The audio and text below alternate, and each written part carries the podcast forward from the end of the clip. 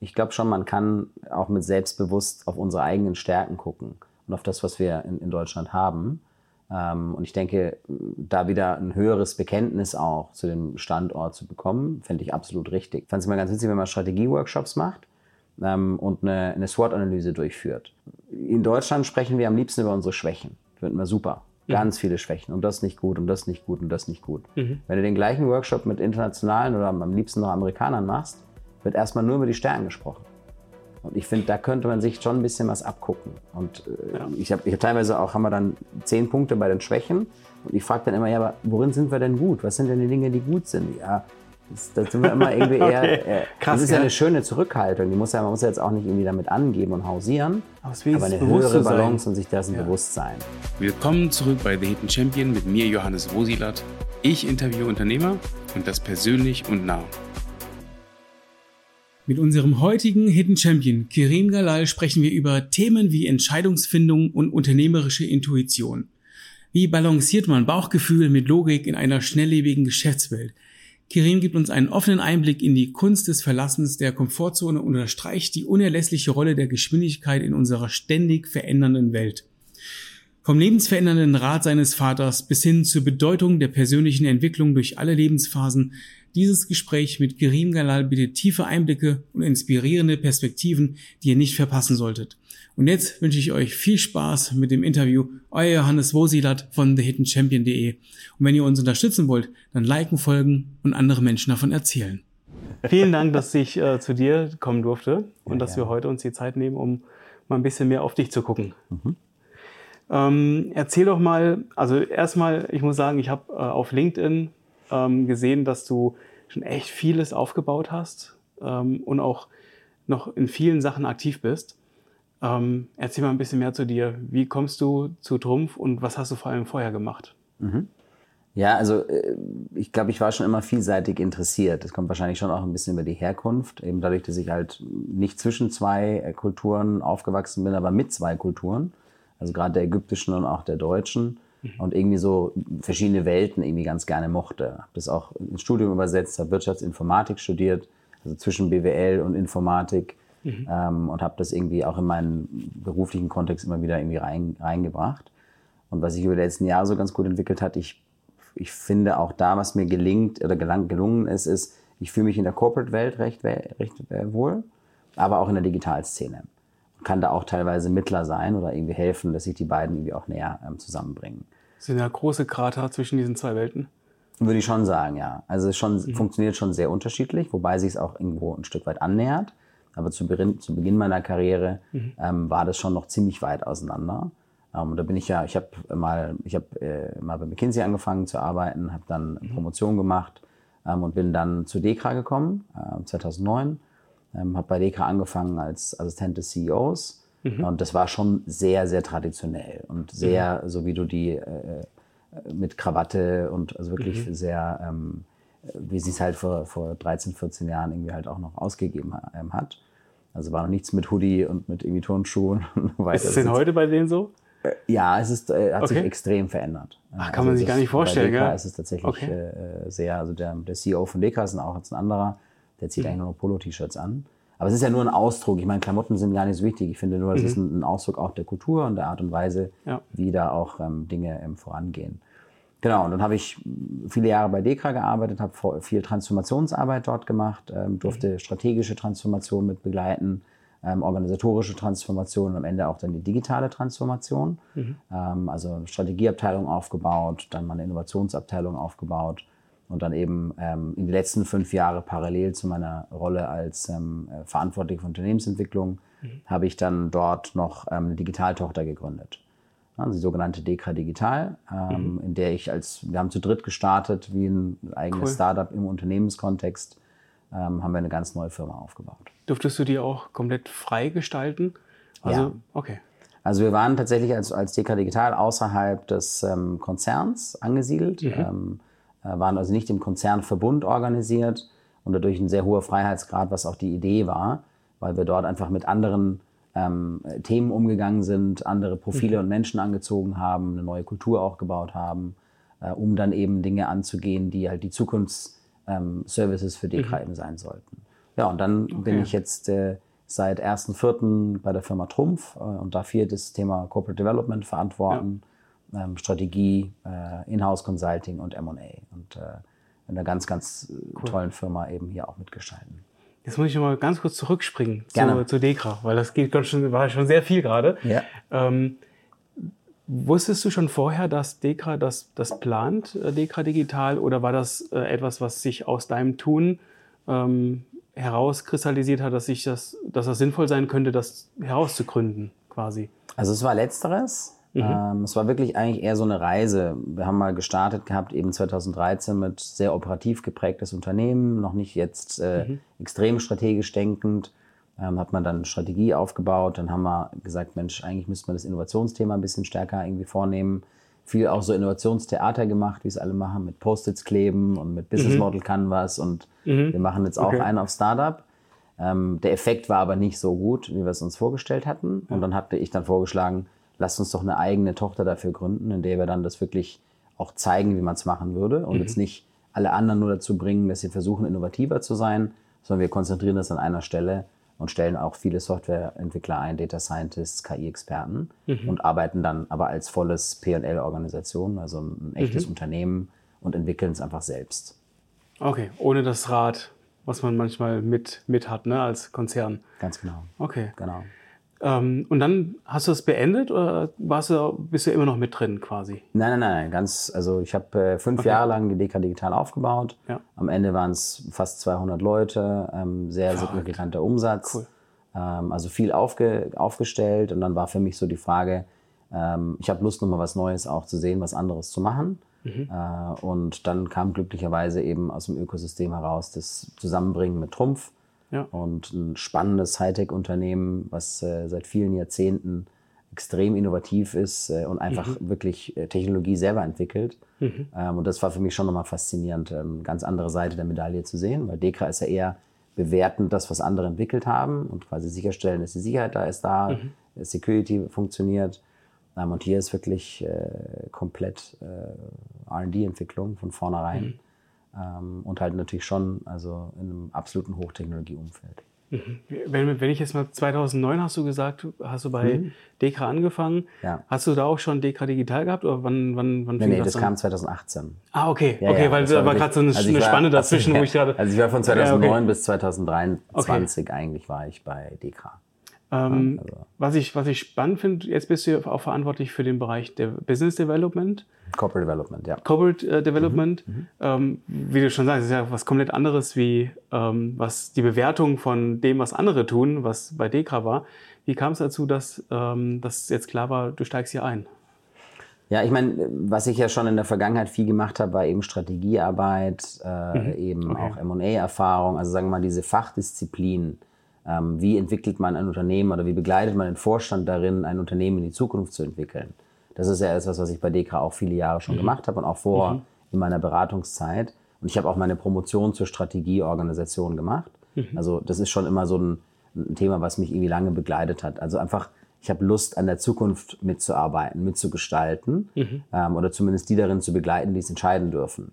Und das ist schon eine Sache, die, die ist so ein, also so ein, so ein gemeinsamer Nenner wahrscheinlich über die verschiedenen Aktivitäten. Mhm. Was, was reizt sich jetzt am meisten hier? Albert Rumpf hat mich verschiedene Dinge, also gerade das, was ich schon kurz erwähnte, dieses wirklich faszinierende technologische Verständnis und, mhm. und Wissen dieses Unternehmens, ähm, mittlerweile fünfeinhalb Milliarden groß, ungefähr äh, mit 20.000 Menschen ähm, in der mhm. ganzen Welt aktiv mhm. und entwickelt Lasertechnologie, mit denen äh, ähm, äh, Semiconductor-Maschinen ausgestattet werden.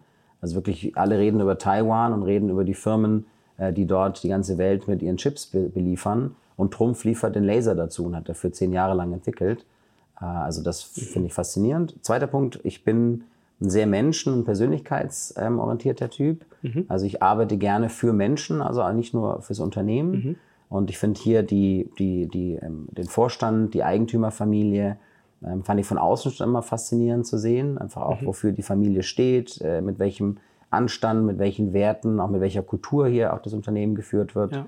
Ähm, aber auch mit welchem unternehmerischen Gestaltungswille und auch mit welchem Mut in die Zukunft gegangen wird. Das fand ich äh, also auch einen ganz, ganz wichtigen Punkt. Mhm. Äh, genau, und das sind wahrscheinlich so die zwei großen Dinge. Also Hochtechnologie, aber mit Werten, mit Anstand, mhm. mit guter Kultur ähm, und halt viele Menschen, von denen man viel lernen kann. Und das ist für mich auch immer wichtig. Ja, und nah dran zu sein, ne? selbst egal in welcher Position. Ich meine, wir, hier sind wir gerade gar nicht in deinem Büro, äh, wo ich erst dachte, es wäre dein Büro und es wäre super aufgeräumt, weil hier eigentlich nichts war. ja. ähm, aber du sagtest, du bist einfach gerne auch unter den Menschen. Ja. Und das äh, ist auch ein, auch ein Zeichen. Bist du, bist du mutig als Typ? Also äh, gibt es natürlich ein Kontinuum. Äh, mhm. Äh, also ich habe schon, äh, also machen wir mal anders, wenn jemand äh, 13 Jahre bei der gleichen Firma war, ähm, könnte man jetzt sagen, okay, war jetzt nicht viel Wechsel drin, nicht viel äh, Mut drin gewesen. Ähm, gleichzeitig habe ich immer äh, Interesse an Neuem, bin immer wieder gesprungen, äh, mache sehr, sehr viel Reisen, mhm. ähm, äh, gehe auch unternehmerische Risiken im Privaten, investiere in Startups. Also äh, ich glaube schon, dass ich im, im Spektrum eher mhm. auf der mhm. mutigen Seite zu finden bin.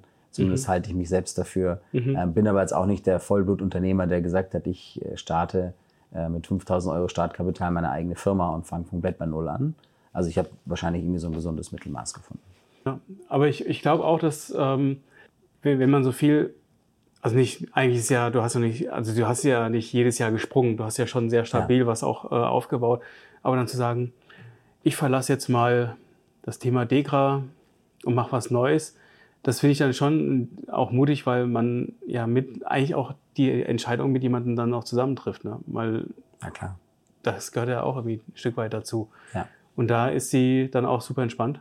Total, im Gegenteil. Sie war sogar diejenige, die mich auch ermutigt hat, mhm. ähm, auch was Neues auszuprobieren, äh, eben cool. gut, äh, sich da auch mal, ein, äh, also auch neu zu beweisen, weil ich meine, mhm. ich habe äh, hier jetzt bei Trumpf noch nicht viel beigetragen, bin jetzt seit fünf Monaten dabei, bin immer mhm. noch dabei zu lernen, äh, alles zu verstehen, äh, mir Meinungen zu bilden, ja. aber sich jetzt auch in dem Kontext dann einbringen zu können, weil ich habe also für mich, für mich ist essentiell, dass man eben äh, beiträgt. Also ich habe so eine, ich nenne es Passion for Impact. Mhm. Also einfach Lust zu gestalten und auch irgendwas zu bewirken. Mhm. Aber natürlich muss es geerdet sein auf auch, dass man inhaltlich beitragen kann. Ja, ähm, aber insofern, meine Frau hat das eher im Gegenteil komplett unterstützt. Mhm. Auch in der Kombination, auch meine, meine, meine Startup-Aktivitäten unterstützt sie komplett, obwohl es nichts wäre, was sie selber gerne machen würde wahrscheinlich. Mhm. Aber sie weiß, dass es mir Spaß bringt und das äh, das sozusagen ist, was mich irgendwie auch meine Leidenschaft weckt. Und dann habe ich da sehr viel Support. Wie lange machst du das schon, dass du in Startups investierst? Gar noch nicht so lange. Okay. Ähm, also vielleicht seit, seit zwei, drei Jahren. Ähm, mhm. Und ich gehe auch nur in Dinge, die ich wirklich selber verstehe. Also okay. gerade jetzt in dem Kontext der Aktivitäten, die ich bei DEKRA gemacht habe, ähm, bin ich gerade unterwegs, äh, dass wir da äh, äh, eigene Firmen auch entwickeln, mit aufbauen, investieren. Äh, genau, insofern, das ist erst jetzt cool. seit ein paar, ein paar Jahren, dass ich mich mit dem ganzen Startup-Kontext und, und, Umfeld mhm. schon sehr lange beschäftige, mhm. war aber immer eher eine Rolle als Investor, sagen wir mal, aus Sicht von Dekra. Also auch als Dekra Digital haben wir uns ja mit Startups ah, okay. stark beschäftigt. Okay. Ähm, und insofern. Und auch investiert da damals? Ja, also okay. aus Dekra-Sicht ja, aber eben halt nicht privat. Und jetzt mache ich das heute privat. Kurzer Werbeblock in eigener Sache. Stell dir vor, du hast ein eigenes Team, das jeden Monat erstklassigen, fesselnden Content für dich erstellt. Sei es Fotografie, Film oder 3D-Visualisierung. Wir bringen deine Ideen zum Leben und sorgen dafür, dass sie genau ins Schwarze treffen. Und das Beste daran, du hast die Kontrolle über dein monatliches Budget und kannst gemeinsam mit uns entscheiden, welche Projekte Priorität haben. Hast du selbst Filmmaterial aufgenommen, weißt aber nicht, wie du es schneiden sollst? Kein Problem, wir sind Meister im Filmschnitt und verwandeln dein Rohmaterial in ein atemberaubendes Meisterwerk. Wir kreieren Content, der erreicht, überzeugt und deine Ziele vorantreibt. Lass uns gemeinsam etwas Großartiges erschaffen. Also lass uns gemeinsam durchstarten. Dein Johannes von der Champion Agency. Und jetzt wünsche ich viel Spaß beim Interview. Super spannend. Wie, wie bewertest du denn ein Startup, ähm, wo du sagst, okay, das hat Potenzial? Guckst du dir da genau auch die, den Markt an oder ist das eher das Produkt, was dich dann anfuchst oder wie, wie bewertest du das? Also es ist immer die Kombination. Es ist natürlich muss ein gewisses Marktpotenzial da sein. Es muss eine sehr überzeugende ähm, ähm, mhm. Produkthypothesen muss es geben. Äh, und dann kommt eigentlich schon fast direkt da, dann oder vielleicht sogar als erstes das Team. Also ich finde extrem wichtig, bin, wie gesagt, sehr menschengetriebener Typ. Mhm. Ähm, ich gucke mir immer das Team an, glaube ich, dass das Team das hinbekommt, weil oft sind ja, also zumindest das, was ich jetzt so sehe, und ich höre da viel aus meinem Netzwerk ähm, mit, mit Freunden, die im Startup-Umfeld viel erfolgreicher sind als ich, die eben sagen, am Ende ist es ganz oft einfach ein Execution-Thema. Also wie gut bist du darin, das umzusetzen? Die Idee ist es gar nicht so sehr. Die Idee haben vielleicht auch andere mhm. gehabt, aber wer ist derjenige, der eigentlich am besten darin ist, das umzusetzen, ähm, es hinzubekommen, die, die Straße zu bekommen und mhm. irgendwie auch dran zu bleiben. Mhm. Und das ist was, wo ich wahrscheinlich eigentlich gerade am meisten drauf schaue.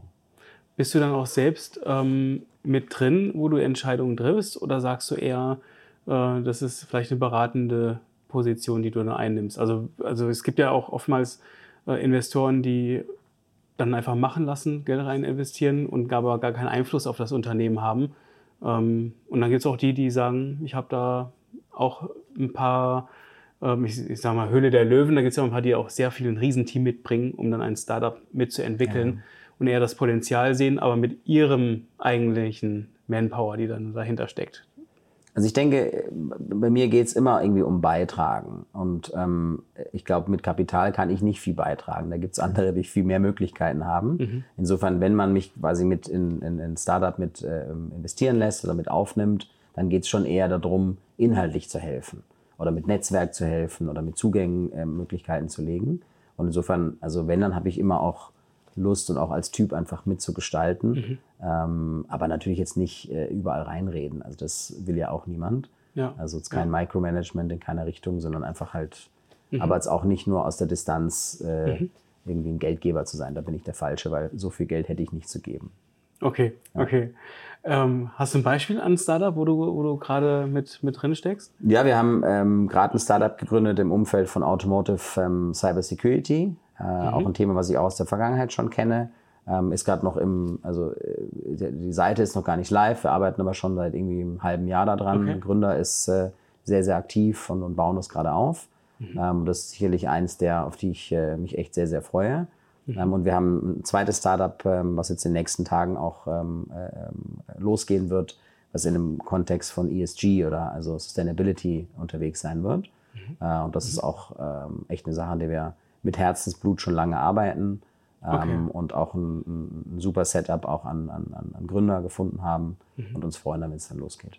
Und da bist du dann mit einem Netzwerk dann, wo du sagst, dass du kannst ja auch gewisse Türen öffnen. Ja, klar. Also Stark. Äh, wirklich im Verbund ist ein großes Team dahinter, ja, viel erfahrenere Leute als ich, viel erfahrener Investoren und Unternehmer. Mhm. Ähm, und ich trage halt einen speziellen Blickwinkel bei, weil ich halt diese Branche aus Testing, Inspection und Certification halt noch ganz gut kenne aus meiner vorherigen Rolle. Mhm. Und äh, insofern im Verbund äh, arbeiten wir da gemeinsam. Aber ich glaube, fast noch der wichtigere Part, als dass da jetzt irgendwie was äh, Monetäres oder sonst was bei rauskommt, ist eigentlich der Spaß, den man hat mit guten Leuten an Dingen zu arbeiten und viel zu lernen von anderen. Mhm. Das ist das, was mir eigentlich immer am meisten, äh, am meisten mitnimmt. Und halt irgendwie so die Geschichten und die Erfahrungen, die man da schreibt über die Zeit und die Erinnerungen, die man kreiert, ähm, ja. das finde ich eigentlich, äh, also das ist das Wertvolle. Ich finde, ich finde, also ich bin persönlich auch jemand, der auch sehr spaßgetrieben ist mhm. äh, bei meinen Aktivitäten.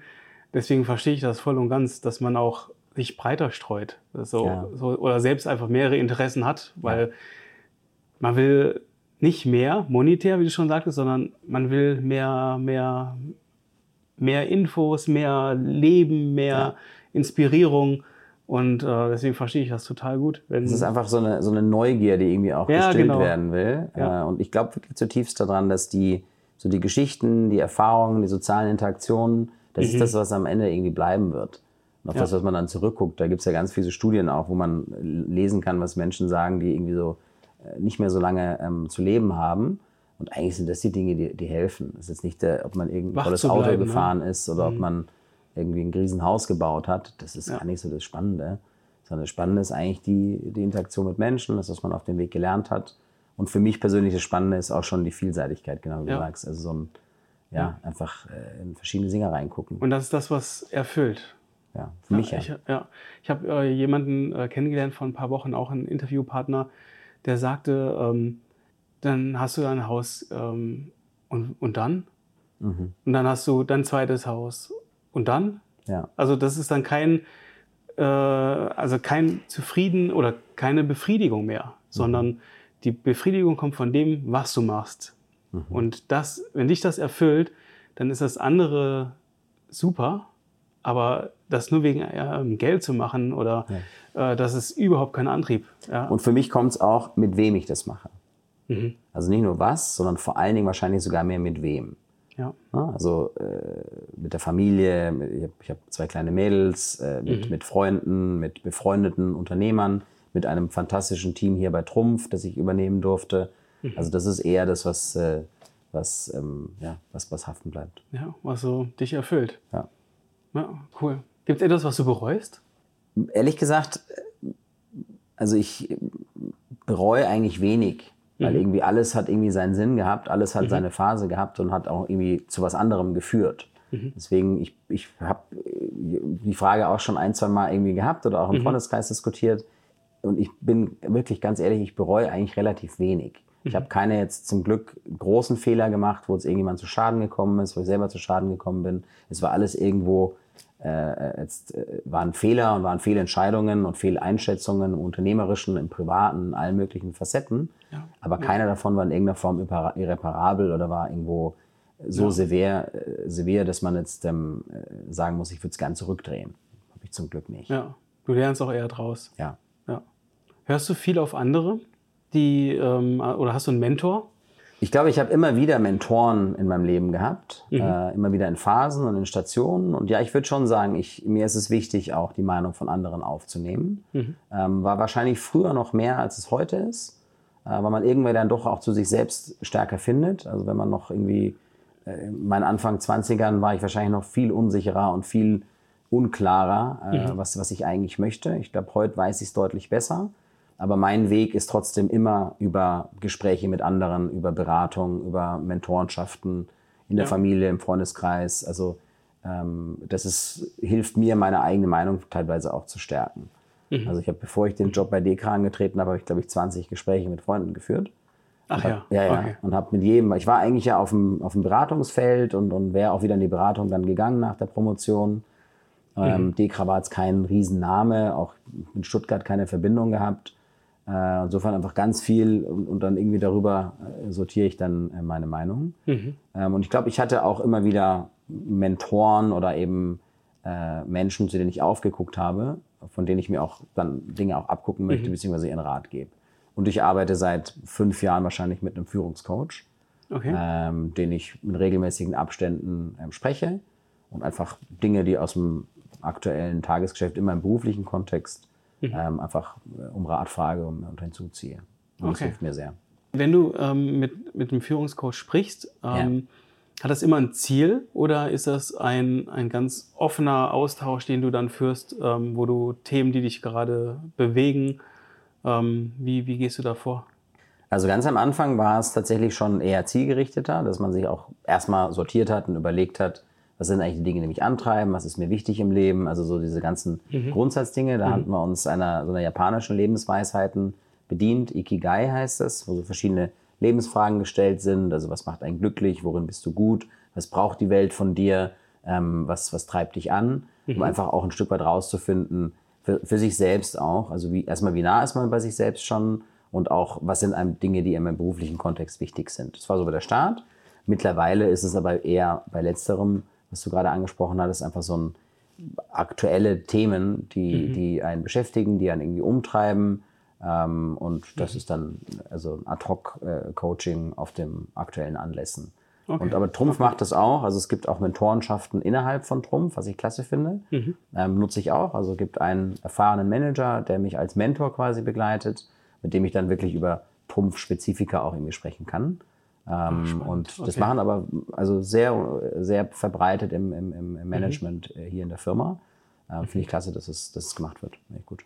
Ah, da kriegt man wahrscheinlich auch viele, viele Geschichten mit, ne? Ja, natürlich halt in einem anderen Vertrauensumfeld, ne? weil man sich da jetzt irgendwie keine Gedanken machen muss, um wie, wirkt man, wie kommt man rüber, ist die Frage, wenn man sie jetzt stellt, äh, irgendwie am, am falschen Zeitpunkt. Ja. Ja. man kann in einer sehr vertrauensvollen Atmosphäre eben, eben Dinge besprechen, die einen irgendwie halt beschäftigen. Und ich finde das auch, ich habe das auch in meine Teams immer rein ähm, empfohlen. Und also im, in meinem Führungskreis in der DK Digital hatten alle äh, auch mit Coaches gearbeitet. Ähm, und wie gesagt, man hat keine Ahnung, was gesprochen wird. Ich will auch nie irgendwas wissen, worüber und welche Themen. Komplett nur für die Person. Ähm, und selbst wenn es okay. dann dazu führt, dass eine Person sich verändert und aus dem Unternehmen wieder geht, weil sie festgestellt hat, das ist doch nicht das Richtige für mich, Ja. Völlig fein. Ist Teil des, äh, Teil des Prozesses, Und Teil des Lebens. Teil des Ja. Lebens. Ja. ja, lieber man hat eine Veränderung gemacht, als keine und merkt das erst zu spät, 20 Jahre später. Ja, das stimmt. Das stimmt. Ja, da hat auch keinem geholfen. Nee, ja, ja.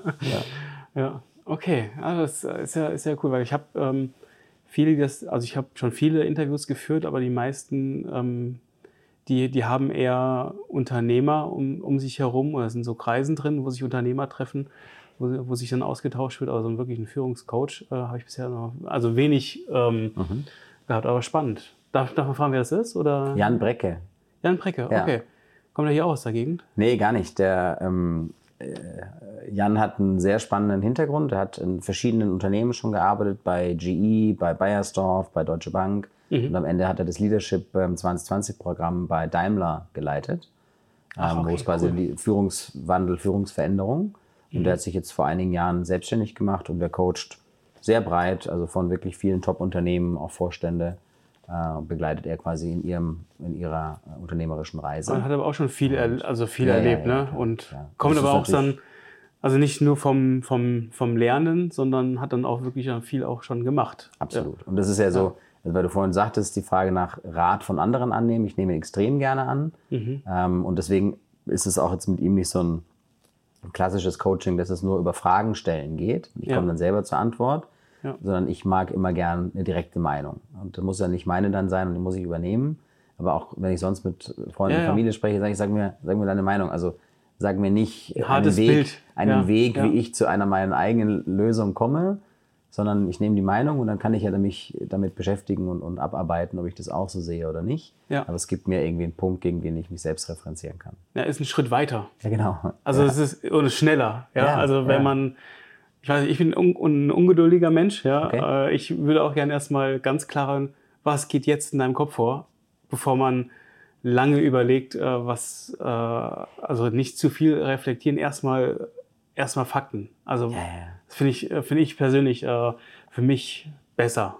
Kann ich, kann ich gut nachempfinden. Kann ich schneller entscheiden. Ja. Also Geduld ist jetzt auch nicht gerade bei mir im, in den Eigenschaften drin. ja. Okay, ähm, wo ähm, ich, ich, man hört ja momentan sehr viel Standort Deutschland, das ist alles so schlecht und ähm, jetzt würde mich interessieren, wie denkst du darüber?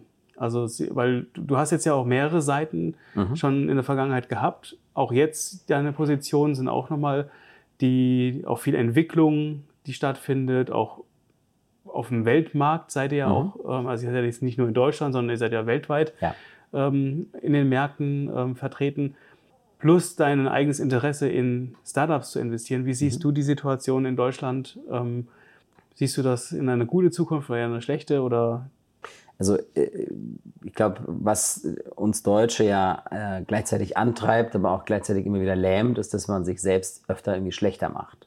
Ja, dass man immer irgendwie unzufrieden ist und sagt, das ist alles nicht gut und die anderen, das ist alles so viel besser und so ich glaube schon, man kann auch mit selbstbewusst auf unsere eigenen Stärken gucken und auf das, was wir in, in Deutschland haben.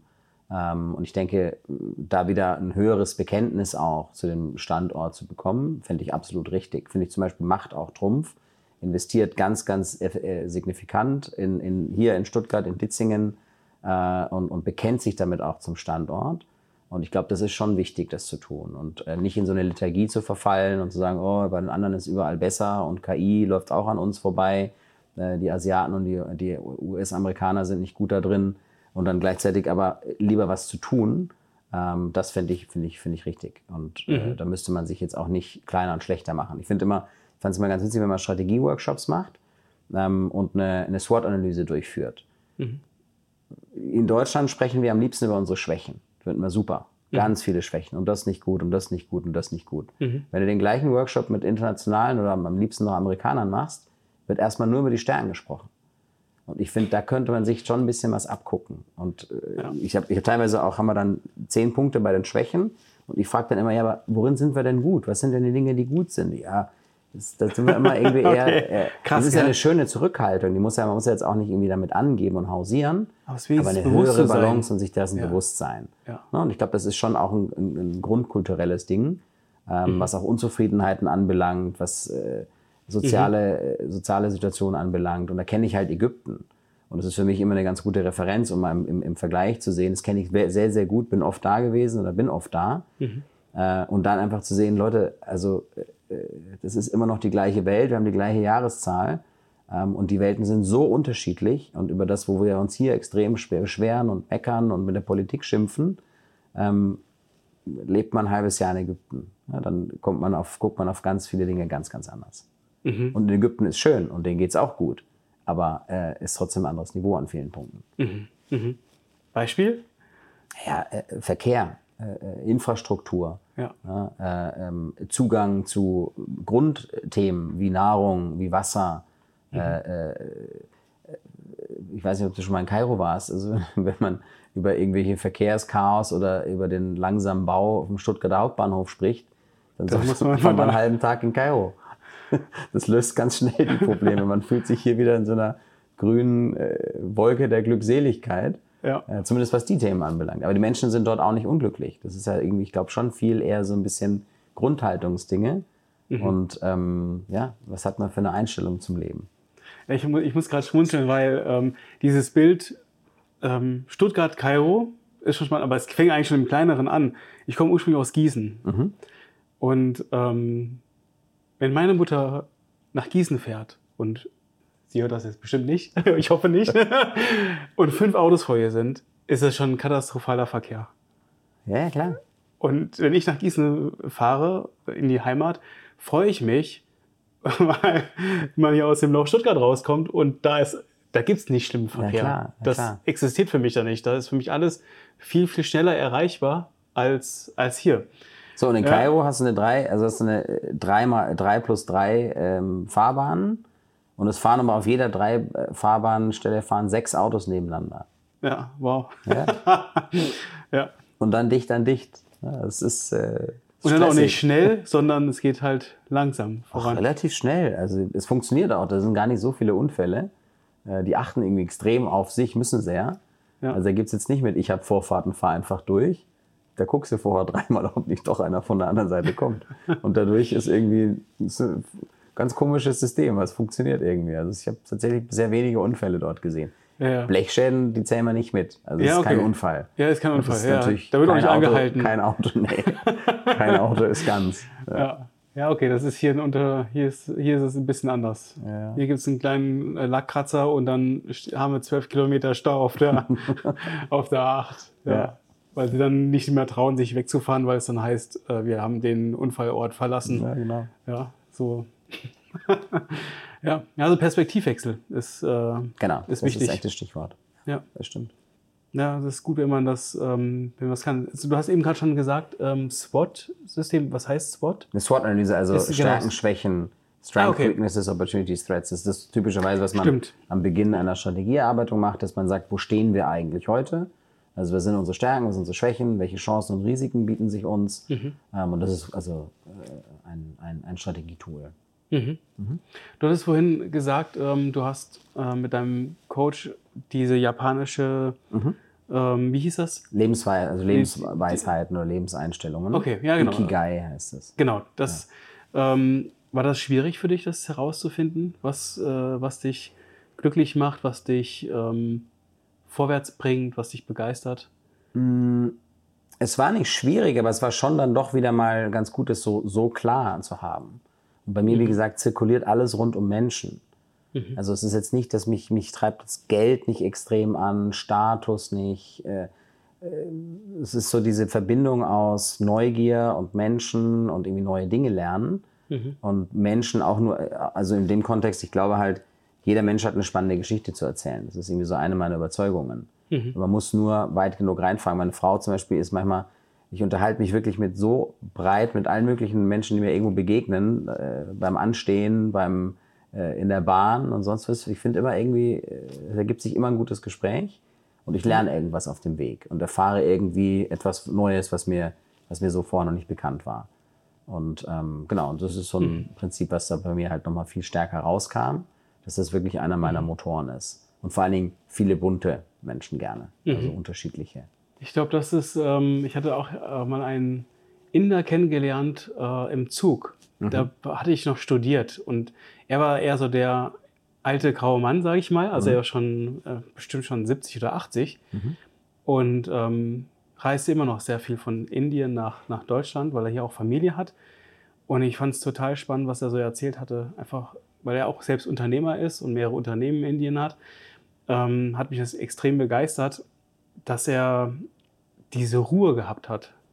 Nicht durch sein Alter, ich glaube, Mhm. er war schon immer so, sondern er war so total entspannt und auf dem Boden. Ja. Und wir haben bestimmt drei Stunden uns unterhalten. Cool. Äh, Das war mega geil. Deswegen äh, nicht Kopfhörer aufsetzen, sondern Nee. äh, auch mal wach in den Abteil sitzen. Manchmal kommt da eine Begegnung raus, die fantastisch ist und die Ja. einem äh, weiterbringt.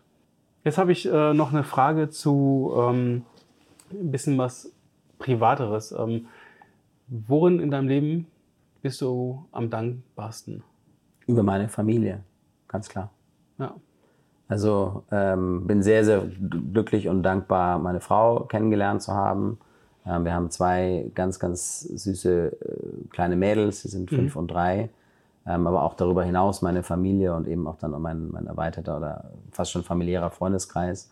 Also da ähm, viel Zeit mit den Menschen zu haben und in Gesundheit miteinander zu leben, dafür bin ich ehrlich gesagt am dankbarsten. Ja, das glaube ich. Wohnst du hier in Stuttgart? Wir wohnen in Leonberg, ja. Also Ja, okay. Hier gleich um die Ecke. Nicht weit, ja, genau. Ja. Spannend. Was willst du noch erreichen, wenn du so ähm, in die Zukunft guckst? ehrlich gesagt eigentlich weiter das machen, was ich heute mache. Mhm. Ähm, mitgestalten, äh, Unternehmen, äh, eben äh, explizit hier bei Trumpf, äh, einfach mitzuhelfen, das Unternehmen in die Zukunft zu führen, Mhm. die Familie und den Vorstellerinnen zu begleiten. Also das sind Dinge, die ich äh, gern noch vorantreiben möchte und im privaten Kontext natürlich weiterhin äh, viele schöne Momente sammeln äh, mit Mhm. Freunden und Familie. Ähm, im, Im Kleinen, dass man essen geht und, und irgendwie einen schönen Nachmittag verbringt, aber auch irgendwie coole Reisen machen, also irgendwie Erlebnisse und Erfahrungen sammeln. Mhm. Also wenn ich das bei voller Gesundheit noch viele Jahre machen kann, dann Ja. bin, ich, bin ich sehr glücklich. Ja. Bist du eigentlich hier aufgewachsen oder in Kairo? Nee, nee, ich bin in Deutschland aufgewachsen. Also meine Okay. Verbindung zu Ägypten ist eben über die väterliche Familie Okay. und halt viele Sommerferien, die ich halt dort verbracht habe. Ja. Und mit meinen Ja. Cousins und Cousinen halt Zeit verbracht hatte. ja. Ist Trumpf eigentlich auch in Ägypten? Ich glaube ja. Ähm, also auf jeden Fall vertrieblich sind wir dort tätig, ähm, aber äh, jetzt nicht, nicht, in der, nicht in der größeren, nicht in der Okay. größeren Organisation. Also keine Produktion oder keine Werke sind dort. Ja. Okay. Ja, spannend. Und ähm, glaubst du, man, man könnte sich so ein bisschen etwas abschneiden aus der Kultur dort? So als, äh, als, so als ein Deutscher oder als ein, äh, die, die, die, die, die, hier leben? Ich glaube schon, dass man ähm, in, dem, in dem arabischen, also zumindest im ägyptischen Kontext, den ich jetzt besser kenne, Mhm. ne, teilweise eine höhere Gelassenheit auch auf Dinge hat, die man nicht verändern kann. Mhm. Ich, meine, ich glaube, im, im, im, also ich muss jetzt nicht sagen stoisch, aber schon Mhm. einfach Dinge annehmen, die sind, wie sie sind. Äh, sei es der Verkehr oder sei es die Sonne oder sei es das Wetter oder also jetzt nicht über alles Mhm. immer zu beschweren und aufregen, sondern auch einfach viele Dinge annehmen und sagen, es ist so und es ist auch gut so. Und das waren so Dinge, die ich zum Beispiel von meinen ägyptischen Großeltern, äh, meine ägyptische Großmutter, die war da immer sehr, die, die hat das einfach das Leben angenommen und war auch, war auch okay damit. Und nicht lethargisch, äh, aber trotzdem sich jetzt auch nicht an, an Dingen aufhängen, an denen man, die man nicht gestalten kann. Ja, ja. Das ist ein gutes Stichwort. Du gestaltest jetzt richtig viel. Ja. Das ist ein Gegensatz. Ja.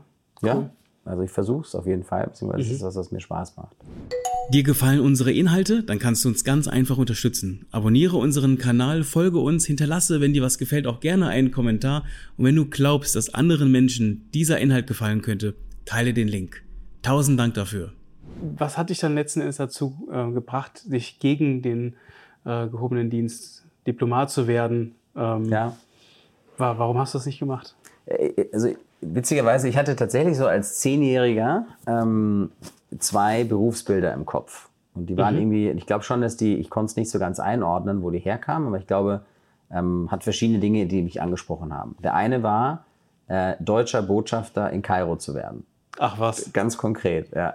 Okay, das ist ein zwar- verrücktes äh, Bild. Das ist völlig naiv vor allen Dingen, weil man ja nie einem der beiden Länder irgendwie wirklich. Aber ich dachte mir, ich bin doch eigentlich ideal dafür. Ich kann zwischen den Welten vermitteln.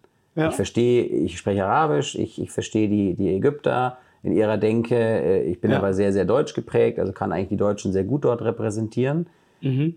dass man halt äh, die Neutralität da gegebenenfalls verliert, äh, oder beziehungsweise das war mir so als Zehnjähriger nicht ganz bewusst. Das, das war eine Idee. Aber mich hatte auch der, das Leben irgendwie fasziniert.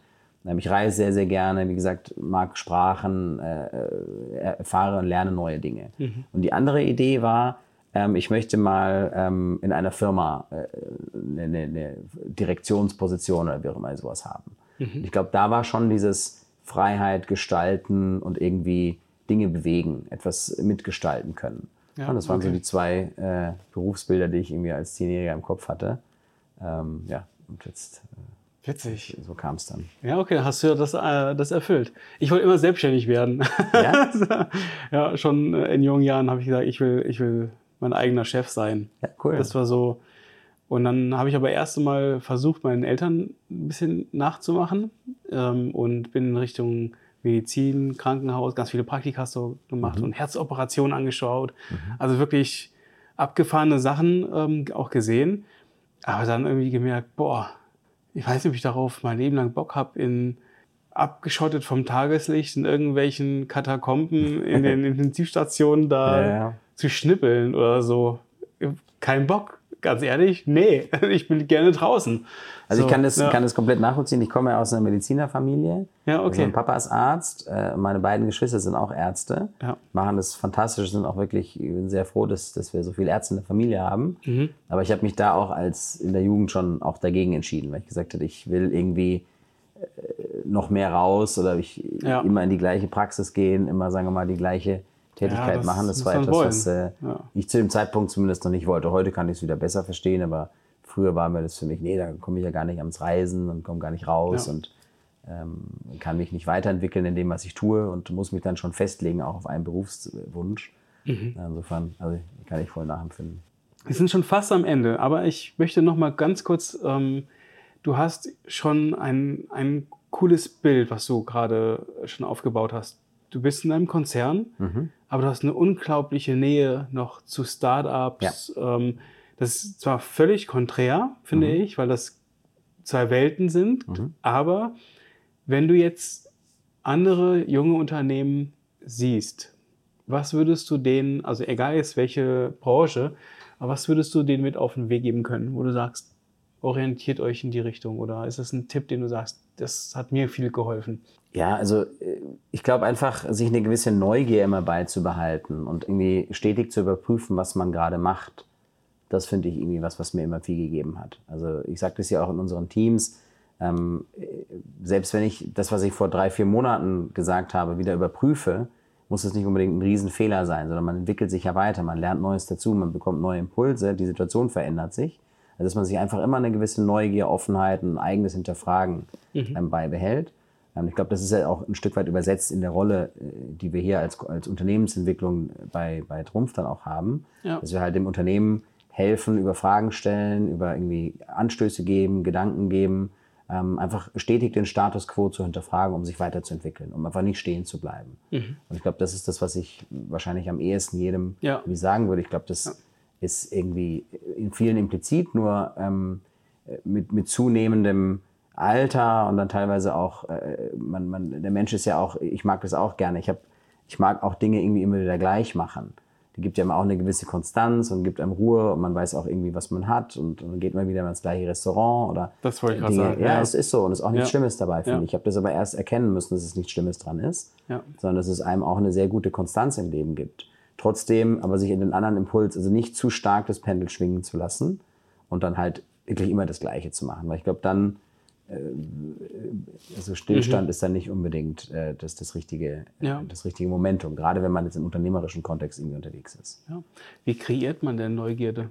Oh, das ist gut. Also ich weiß gar nicht, ob man es kreieren kann. Ich denke schon, dass es vielleicht in einem angelegt ist, mehr oder weniger. Aber was man natürlich machen kann, ist, dass man andere mitzieht.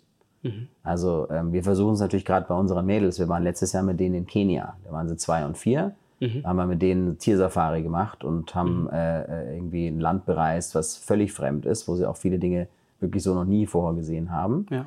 Also, dass wir sie einfach von früh an schon ihnen versuchen, nicht mitzugeben, aber ihnen einfach eine gewisse, du hast vorhin Perspektivwechsel gesagt, einfach andere Perspektive auf viele Dinge mitzugeben. Also ich glaube, man kann ähm, äh, das eben einfach, indem man anderen mit auch äh, positiv mitnimmt. Ja.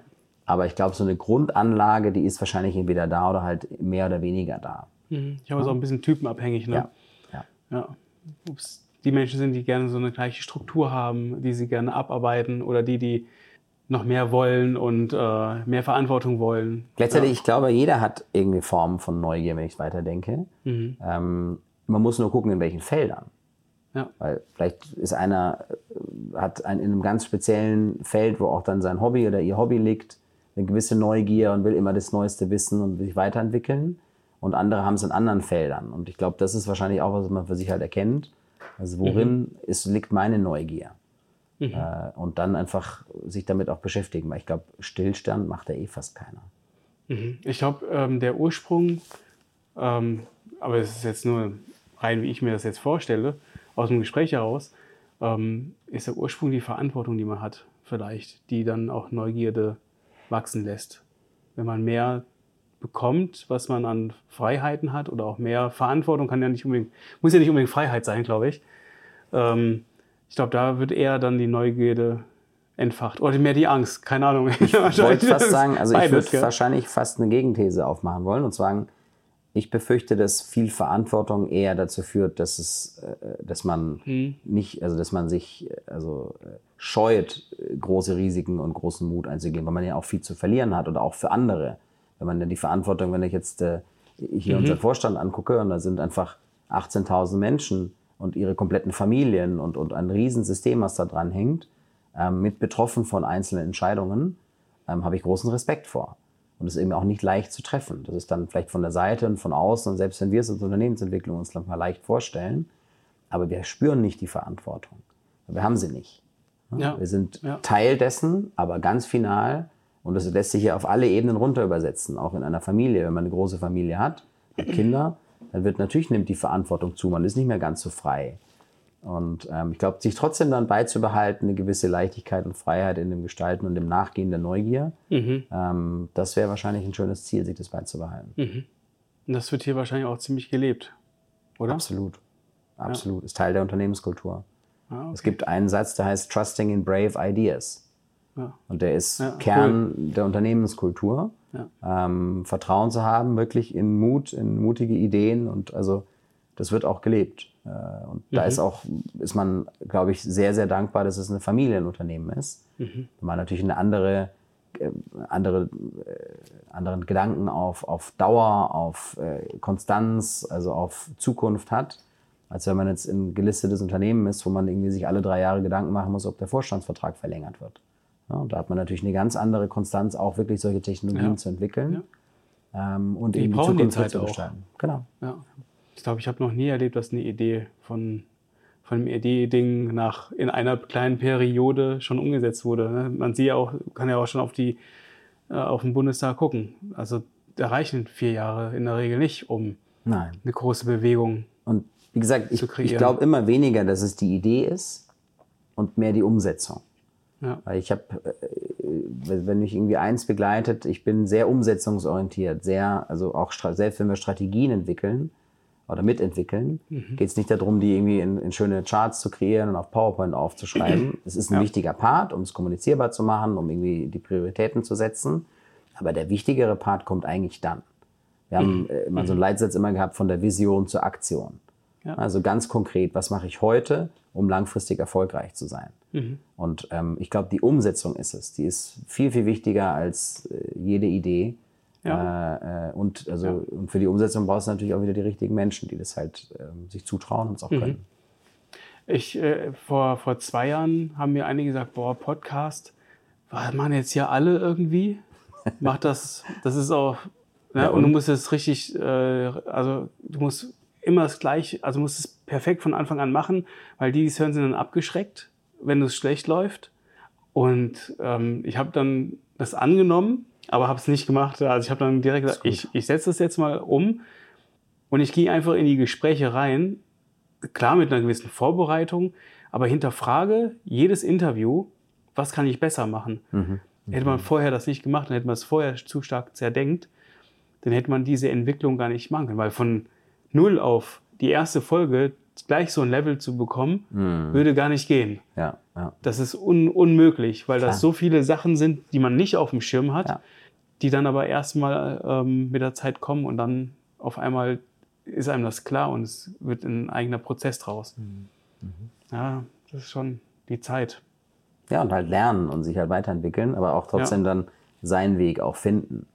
Ich glaube, mhm. das ist, finde ich, schon auch sehr wichtig. Also gerade bei all dem, was man sich an Ratschlägen und auch an Sparring und Benchmarking und Coaching zunimmt, ja. dass man seinen eigenen Weg findet, dass man wirklich selber sagt, das, das bin ich, das möchte ich und das traue ich mir zu ähm, und dann mit Mut den Weg gehen. Also ich glaube, das ist schon, also das würde ich gerne meinen, meinen beiden Mädels mitgeben im Leben, ja. ähm, weil würde mich freuen, mhm. wenn, sie, wenn sie genau das irgendwie hinbekommen.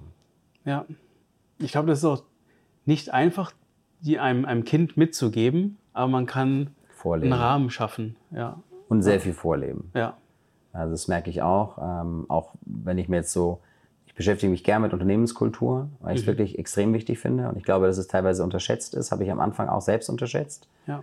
Ähm, aber äh, die Unternehmenskultur ist, hat selbst in meinen Augen den größten Einfluss auf die Performance eines Unternehmens ich ein gutes Miteinander und, und eine vorgelebte Unternehmenskultur. Mhm. Und auch das ist, wie gesagt, was, was ich halt hier jetzt bei Trumpf als extrem positiv einschätze. Mhm. Einfach, wie äh, miteinander umgegangen wird, wie miteinander gestritten und diskutiert wird, ähm, was sozusagen die Werte sind, die man sich trotzdem im Menschlichen ja. gegenüber bleibt. Ja.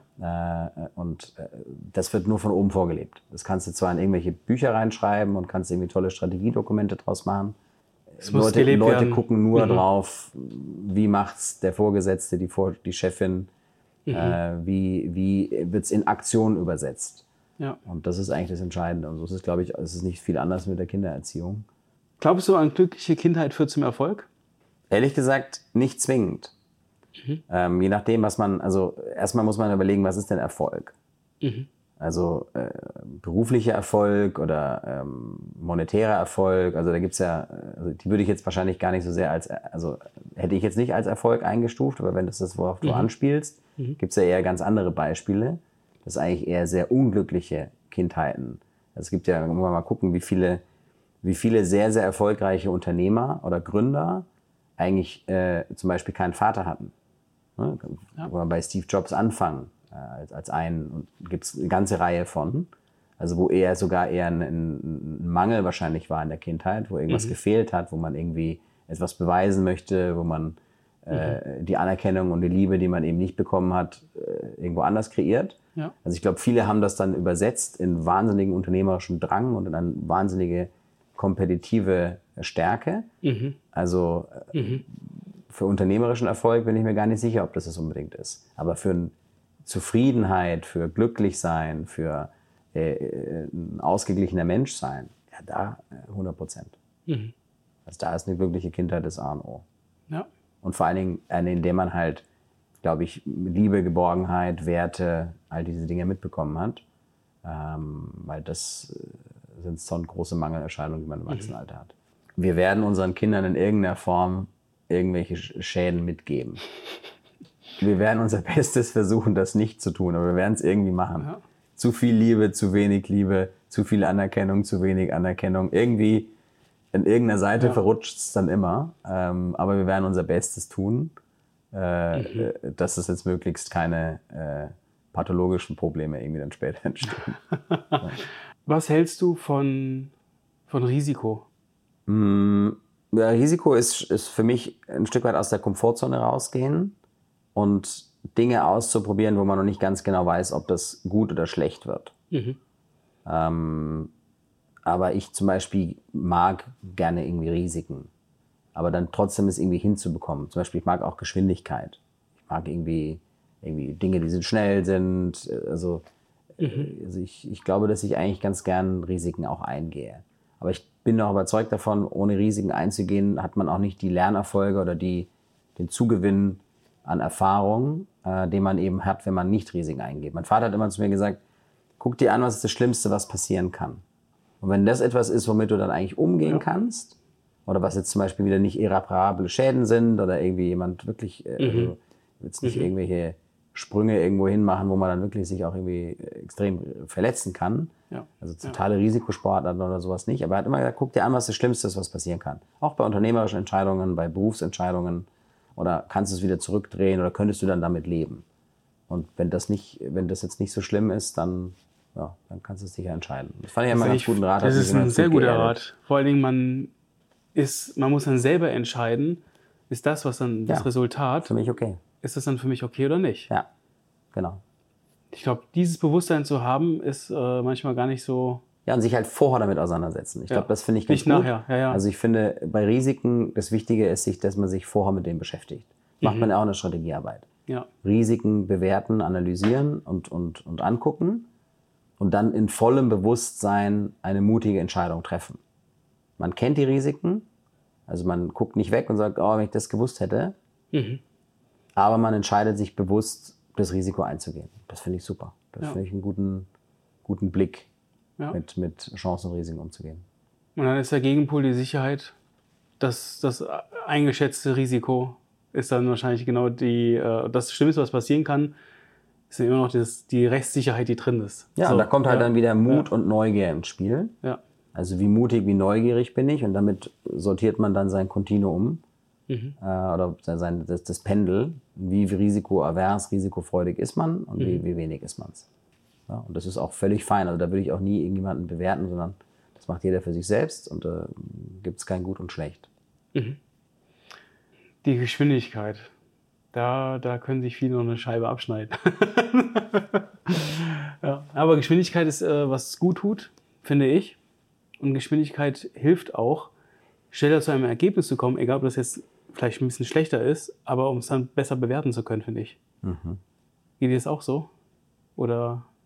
Nee, da kommt einfach die Ungeduld und eine gewisse auch innere Unruhe rein. Ich habe früher auch sehr viel Sport gemacht und also irgendwie, weiß ich nicht, ich glaube, ich brauche, ich mag einfach Bewegung. Und dann, okay, die Geschwindigkeit. Damit okay. kommt es irgendwie mit zustande. Aber auch ja. Geschwindigkeit in der Veränderung, im Weiterentwickeln, im, äh, ja. im nicht stillstehen. Ähm, das ist wahrscheinlich halt einfach gespeist durch die Eigenschaften, die man halt irgendwie mitgegeben hat. Ja. Und ja. Vielen, vielen Dank. Dankeschön. Hat War, Spaß gemacht. Fand ich auch. Ja. Spannende, spannende Inhalte. Ja, cool. Das war's mal wieder. Vielen Dank, dass du dabei geblieben bist. Besuch uns gerne auch auf unserem Instagram-Account at TheHiddenChamp oder vernetze dich mit uns auf LinkedIn unter The Hidden Champion. Neben unseren langen Interviews posten wir regelmäßig knackige Kurzbeiträge, die dich natürlich auch zum Nachdenken anregen sollen. Lass dich inspirieren und nimm das eine oder andere Thema auch für dich mit. Denn hier gilt, lerne von den Besten und mache nur so viele Fehler wie wirklich notwendig. Kennst du jemanden, den du hier auch gerne mal hören möchtest? Dann schlage ihn uns vor, vielleicht findet sich dein Vorschlag hier wieder. Bis zum nächsten Mal, dein Johannes.